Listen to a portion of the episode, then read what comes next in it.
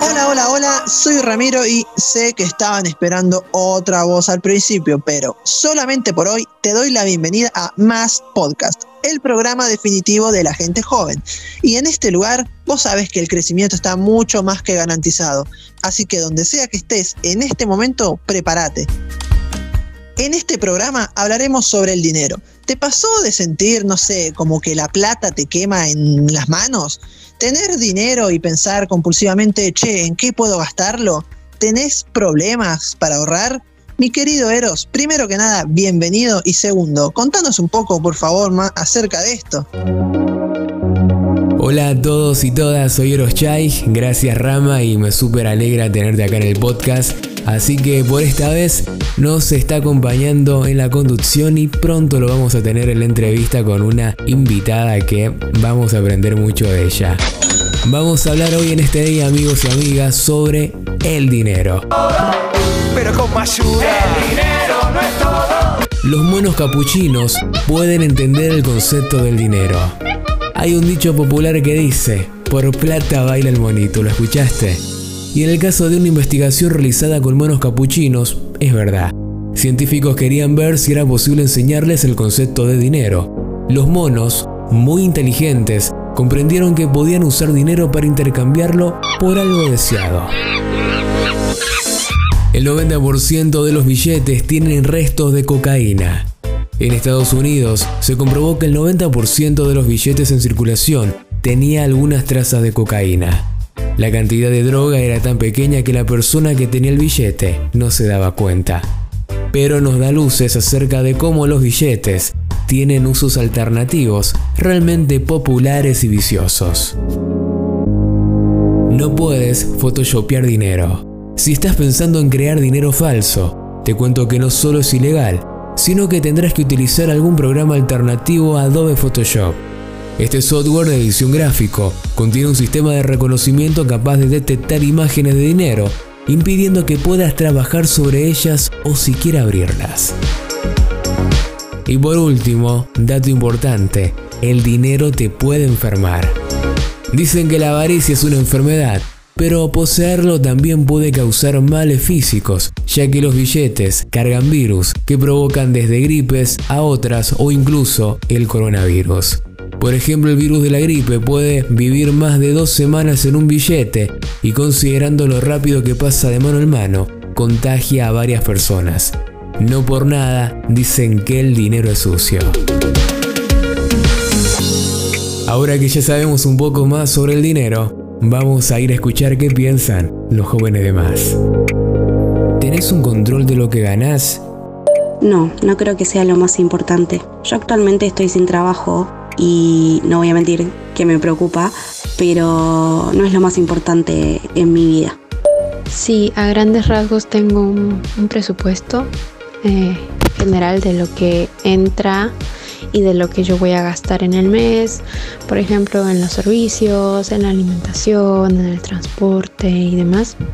Tengo el control de lo que gano, pero no llevo el control de lo que gasto y no ahorro en detalle lo más detallado posible, pero a pasar el tiempo eh, se me fue perdiendo un poco el control. Y a veces cuando lo tengo, no sé, como que no, aunque sé que gasto, a veces sobrepaso lo que debería controlarme o cómo debería manejarme. El control de lo que gano sí lo tengo detallado, ya que estoy en blanco. Quizás lo que gasto eh, no es algo que tenga muy detallado, que digamos, siempre intento el organizarme antes en lo que voy a gastar en el mes. Y en cuanto al ahorro, es un poco difícil muchas veces el mantener el ahorro. Sé cuánto tengo ahorrado, pero es muy difícil el no tocar esa plata cuando uno se quiere dar un gusto o cuando ya no llegamos a fin de mes. Nuestra invitada del día de hoy es una profesional y especialista en su materia. Su comida favorita son las milanesas con puré. Ah. Le encanta leer sobre amor, finanzas, crecimiento personal y espiritual. Tiene en mente escribir nada más ni nada menos que cuatro libros y ama los milkshakes de Tramontana. Rocío Panoso, bienvenida, ¿cómo estás? Súper extraño estar desde este lado. Sí, de este lado de invitado es todo más distinto. Claro, es como está, igual estás como, más relajada, menos presión, así que está, estás bien. ¿Cómo, ¿Cómo vas? ¿Todo bien? Todo bien, Rama, súper contenta de poder compartir un poco de lo que sé con toda la audiencia. Y, ya como yendo directamente al hueso, como diría un paleontólogo, eh, te quería preguntar, porque es una pregunta que, nos preguntan muchísimo muchos chicos en, los equipos, y es una pregunta que personalmente tengo mucho yo, que es, ¿por qué es tan difícil administrar el dinero, eh, los recursos económicos? Bien, yo considero que quizás no es difícil la administración del dinero, sino la administración de, uno mismo. Ser capaz de controlar el, qué, en qué gasto mi dinero, en qué lo invierto, en qué ahorro tener en cuenta todas esas cosas de por sí es, no es anotarlo todo en un papel, sino que uno mismo decir, bueno, eh, tengo que controlarme en todo momento, saber que voy a gastar si es necesario, si es un deseo, si es algo que me va a ayudar a avanzar. Entonces, cuando uno tiene conciencia de eso, sabe que tiene que regularlo, por sí mismo genera de a poco esa fuerza de voluntad para hacerlo. Porque si no, es como que no, no saldría de uno. Es como que uno mismo dice, bueno, eh, me tengo que poner serio con esto, voy a empezar a controlar cuánto estoy gastando. Me di cuenta que no me dura el dinero, que se me quema de las manos, como decían al principio, y es por eso. Es decir, bueno, si no tengo un control, eh, estoy siendo irresponsable sobre mis finanzas. Totalmente, totalmente. Me gustó, me gustó eso que dijiste al final, eh, responsable financieramente. Creo que son una responsabilidad que, nosotros como, jóvenes eh, no, no sabemos del todo o no nos la enseñan del todo a que es una responsabilidad que tenemos que tener, de que el dinero es, no es el fin, pero es un medio el cual hay que administrar, saber regularlo, eh, ser responsable y que y hay que hay, hay, como que reeducar, ¿no? Hay como que reeducar todo, todo el sistema para, para saber administrar responsablemente eh, el dinero, ¿no? ¿A vos qué te parece? Así es, me parece tal cual lo que decías por el hecho de que en la escuela no nos enseñan, cuando terminamos la escuela, no nos enseñan como, bueno, administrar el dinero así, ahorrar, eh, fíjate si a futuro puedes invertir, fíjate que los errores aprende, eso no nos enseñan en la escuela. Eh, yo estoy escribiendo un libro que se llama Lo que la escuela nunca te enseñó y anota ese tipo, ese tipo de cosas que, que no pudimos ver en la escuela, pero en el transcurso de la vida, a medida que vamos creciendo, aprendemos. Y una de esas era esto de educación financiera, sobre esto de ahorrar, ganar, eh, gastar. Cada una de esas cosas no la vimos en la escuela y no estamos preparados. La sociedad no te prepara. O sea, una vez que terminas el secundario, eh, no es que estás preparado para administrar correctamente tu dinero. Es algo que lo tenés que ir aprendiendo a medida que vas creciendo y vas entrando en razón de eso, como decíamos al principio. Como que te volvés responsable de tu finanzas. Totalmente. Además, es muy difícil que, los chicos, los adolescentes y los jóvenes eh, que, están, que están iniciando la vida adulta eh, puedan adquirir responsabilidad sobre algo que no se les enseña. Eh, como si yo el día de mañana pretendo de que vos sepas, no sé, administrar una nave espacial. Ojo, capaz lo sabés, no sé, y no nos lo contaste, pero yo no sabría si no me lo enseñan. Además son como cosas que te tienen que instaurar eh, desde la educación primaria propia también, eh, y no primaria sino eh, en cuanto a lo escolar, sino desde tu casa. Como, como, hay como que el libro ese se me hace que puede ser muy disruptivo para no solo el sistema educativo, sino cómo, cómo uno se educa, ¿no? Porque también sirve y cuenta mucho la educación propia y, lo que uno aprende por su cuenta. Totalmente. Si esto de ser autodidáctico, o sea, cuando finalizan la escuela, de por sí ya te volvés o deberías volverte autodidáctico, porque lo mejor que podemos hacer cada día es seguir aprendiendo. O sea, Dios nos da esa posibilidad de seguir vivo y que nuestro conocimiento eh, siga en aumento y no se acabe cuando finalice la, la escuela, ¿no? Es algo que nosotros podemos seguir mejorando y que Jesús nos permite que, todo ese conocimiento y la sabiduría poder ir adquiriéndola al transcurso de los años. Así que podemos seguir aprendiendo un montón de cosas y ser autodidactas. Totalmente. ¿Y vos qué consejos le darías a la gente que gasta impulsivamente? O sea, como una especie de, adelanto, ¿viste? Como cuando le dejas en la trampa eh, el queso al animal. Bueno, para como para adelantarnos un poquito de, tu libro, el cual va a ser súper recomendado, y yo ya te dije, por lo menos quiero cuatro, uno para mí y tres para personas que, se llaman como yo. Eh, pero, ¿qué consejos le podías dar a la gente que, gasta impulsivamente? Bien, eh, ahí tenemos que ver lo siguiente. Eh, lo que es para gastar, lo que nosotros decimos, bueno, yo voy a gastar dinero en tal cosa, primero tenemos que separar. Vos gastás por una cosa que es necesaria o una cosa que es un deseo, ¿sí? Cuando vos reconoces eso, eh, primeramente tenés que alejar tus emociones, porque a veces nosotros tenemos las emociones afectándonos el hábito del consumo. Por ejemplo, yo tomo la decisión diaria de ir a comprar, voy al supermercado y estoy entre comprar eh, un paquete de galletitas con, no sé, con chocolatada, con todo, o o cosas de grasa o demás, o no sé, por ejemplo, entre ir a, un lugar de comida rápida, no voy a decir marcas, un lugar de comida rápida, a ir a comprar una verdulería, lo equivalente o en, peso equivalente, y decido decir, bueno, ¿qué, ¿cuál es mi necesidad? Mi necesidad es tener hambre, pero mi deseo es ir a comer allá porque es más rápido, lo que sea. Bueno, pero ahí donde tomas la decisión, donde tenés que ser consciente y decir, bueno, eh, voy a gastar mi dinero en lo que mejor me ayude, ¿sí? Y si quiero ahorrar, es como ser consciente y decir, bueno, esto es más económico también. Cómo tener en cuenta ese tipo de cosas, diferenciar entre el deseo y la necesidad. Claro, totalmente. Hay veces que capaz te pasa, no sé, una situación súper común que cualquiera que nos esté escuchando en este mismo momento, em, no sé, te bajás del colectivo, cobraste eh, y estás a dos cuadras de tu casa, pasás por un kiosco, tenés hambre, me voy a comprar un alfajor no sé, 50, 60, 70, 80 pesos, ponele. Eh, pero capaz haces dos cuadras más, te ahorras esos 70, 80 pesos y te comes algo en tu casa. Eh, es tener un...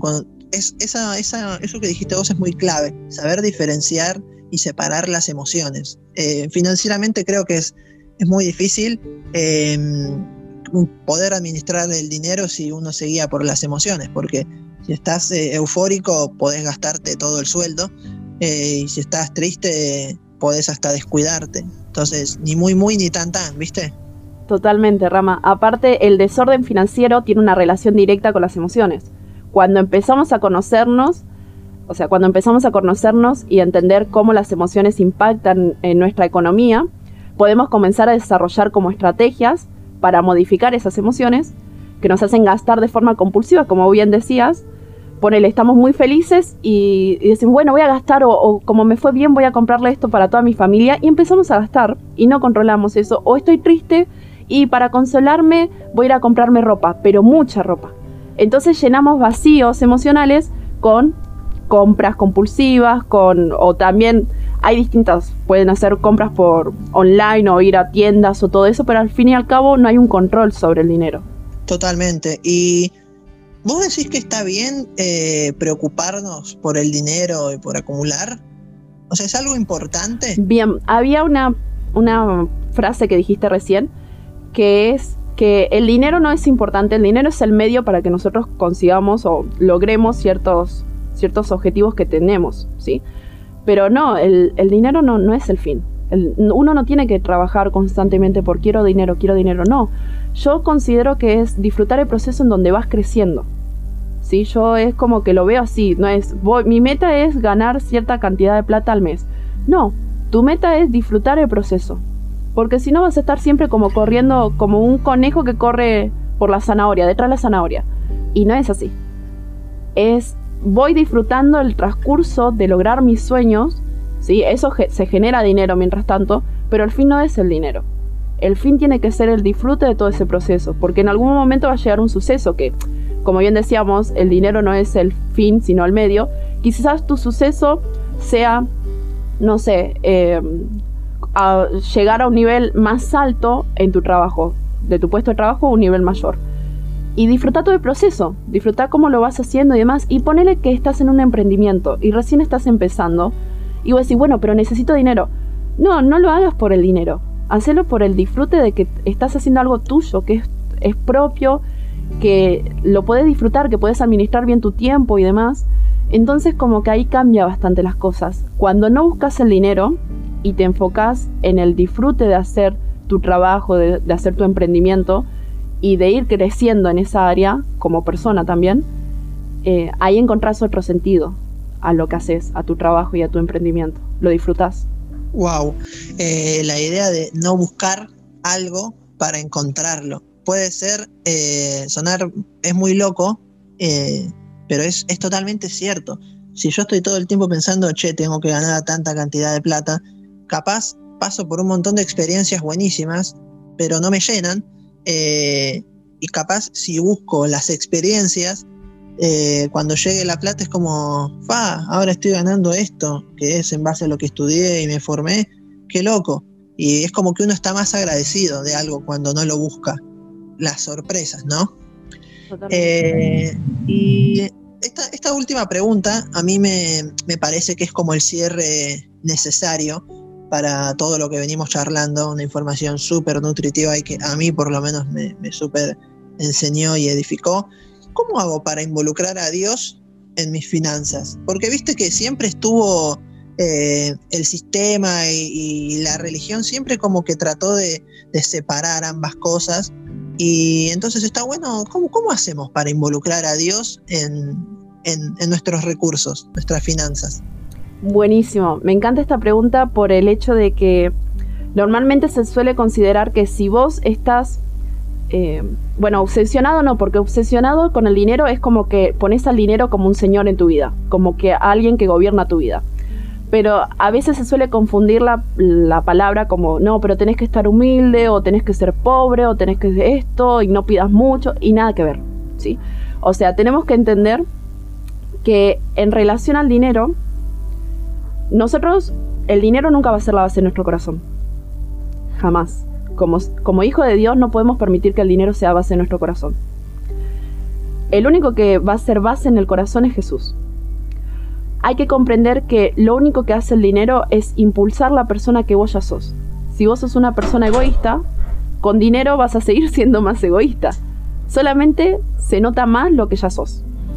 Si sos una persona generosa, cuando tengas dinero, se va a seguir notando eso, que sos una persona generosa, que da.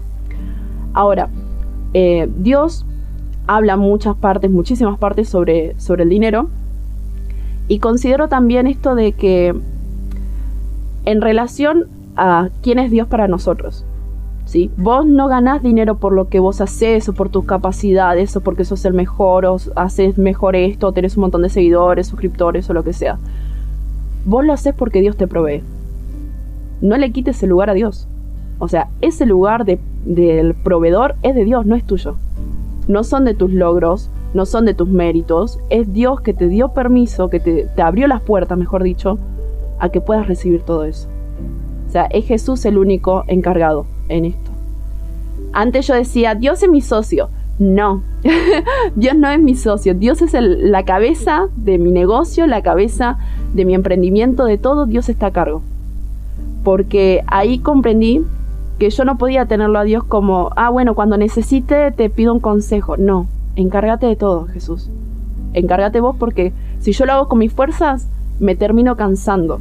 Pero si te lo dejo que vos te encargues, Él lo hace perfecto. Y no me canso y disfruto el proceso. Y se puede, se puede ser exitoso, tener dinero y demás con Dios porque él, a, mí me gusta mucho esta palabra que dice, eh, probarme en esto. Próbalo a Dios en tus finanzas. Próbalo a Dios y decirle, Jesús, mira, necesito pagar esto, tengo deudas o esto, próbalo. Próbalo en serio y vas a ver cómo Dios te va a abrir tanto la mente y vas a decir, ah, no, mira, o vas a ver oportunidades donde otro ves crisis, porque Dios va a estar ahí con vos. Ya no vas a tener miedo de, ay, no tengo temor porque me falta esto, no tengo los recursos. No, porque reconoces que Dios está con vos. Y cuando ves eso, no te para nadie. Porque ves el potencial que Dios ve en vos. Y vos decís, wow, qué bueno. Qué bueno, porque Dios me dio la sabiduría, Dios me dio la inteligencia para poder llevar esto a cabo, o Dios me dio los recursos y ahora los puedo ver, o los contactos que me pueden ayudar a difundir mi emprendimiento. Entonces ahí ya, ya ves que Dios no es alguien que te limita o alguien que no quiere que te vaya bien en la vida, ni en, ni en el área financiera, ni nada, sino que ves Dios como un motor y encima es como el encargado de todo. O sea, Dios se encarga de todo eso. Y lo más lindo es ponerlo a Dios en medio de tus negocios, de tu emprendimiento, de tu proyecto, de tu trabajo. Ponerlo a Dios ahí hace la diferencia. Totalmente, porque no lo haces con, con tus fuerzas. Y se renota y se disfruta tanto cuando no lo haces con tus fuerzas. Es, es hermoso tenerlo a Dios en un negocio. Bien, buenísimo, Ro. Toda la data que tiraste fue como boom, o sea, fue un montón. Eh, ¿Tenés, eh, no sé, redes sociales donde podamos día a día chusmear y, aprender junto con vos, además de, no sé, saber cuándo va a ser el lanzamiento del libro y demás proyectos que tengas? Sí, Rama. Me pueden encontrar por Instagram como Coach Rocío Panoso. Ahí subo contenido de crecimiento personal, financiero y demás, que está muy bueno y es muy útil para todos. Realmente el contenido es variado, no importa la edad que tengas, lo vas a poder disfrutar. Y luego de eso tengo un canal de YouTube que se llama Rocío Panoso, donde eh, hay videos tanto para presupuestos, o sea, esto que le va a ayudar un montón a lo de finanzas, está lleno de videos de finanzas, así que véanlo. Tips financieros, eh, videos sobre cómo controlar los gastos y demás, sobre el presupuesto. Así que pueden verlos todos en, en YouTube.